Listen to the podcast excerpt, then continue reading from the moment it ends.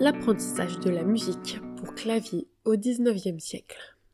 Au XIXe siècle, les méthodes qui permettaient à ceux qui le souhaitaient d'apprendre à jouer au piano étaient bien différentes de celles d'aujourd'hui. La notion de solfège y était prédominante et il s'agissait plutôt de méthodes pour piano et clavecin, extrêmement détaillées, laissant peu de place à l'interprétation. Des progrès reconnus désormais. Un peu d'histoire ne fait de mal à personne. Le XIXe siècle est incontestablement le siècle des Lumières pour l'édition de méthodes d'apprentissage du piano. Le clavecin, jusqu'alors roi en son domaine, se voit petit à petit délaissé au profit d'un nouveau clavier plus classique, le piano. Reconnu pour sa faculté à produire des sons et des nuances subtiles qui le différencient de son cousin le clavecin, le nouveau piano moderne fait une entrée triomphante au pays des mélomanes. Ce piano moderne, tel qu'il est alors nommé, prend place et permet une étude approfondie des harmonies et des sons. Nous sommes au cœur du XIXe siècle, le siècle des plus grands compositeurs, Chopin, Berlioz, Beethoven, Debussy, Wagner, Bizet, Schumann et bien d'autres qui tous cessaient à l'écriture de leur propre méthode, plus technique pour les uns, moins rébarbative pour les autres. Qui ne connaît pas les fameux exercices de pratique de gamme de Bach, ou encore les incontournables exercices de la méthode de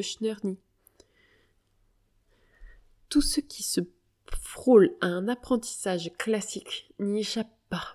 Nous pensons également à Frédéric Chopin, parti trop tôt pour avoir le temps de terminer la sienne. Des méthodes très précises et particulièrement techniques. À l'instar de celles d'aujourd'hui, ces méthodes d'apprentissage du clavier étaient d'une précision ultime qui pouvait presque en faire oublier la nécessité de se faire accompagner d'un professeur.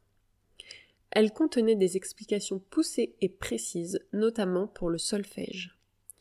Il faut savoir qu'au XIXe siècle, l'autodidacte était considéré et les méthodes conçues de manière à permettre à l'élève apprenant de se guider seul et de façon autonome.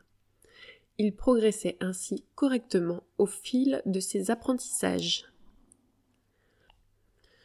Heureusement, des progrès au fil du temps. Nous ne pouvons parler réellement de modernité dans ces méthodes quant à leurs conseils sur les bonnes postures, dont quelques instruments de torture ont bien heureusement disparu. La modernité est donc la bienvenue en cette fin de XIXe siècle pour donner vie au XXe siècle à de nouvelles manières d'apprendre, apportant une valeur harmonique au son, aux nuances et à la cohérence des mélodies. Cette évolution permet aujourd'hui d'offrir aux plus jeunes la possibilité de découvrir la musique et de s'éveiller au son, et ce dès leur plus jeune âge, en multipliant les expériences, non plus seulement théoriques, mais aussi sensorielles, que représente l'éveil musical. C'est une véritable opportunité de grandir et de s'accomplir en tant que musicien pianiste et interprète les nuances enfin reconnues.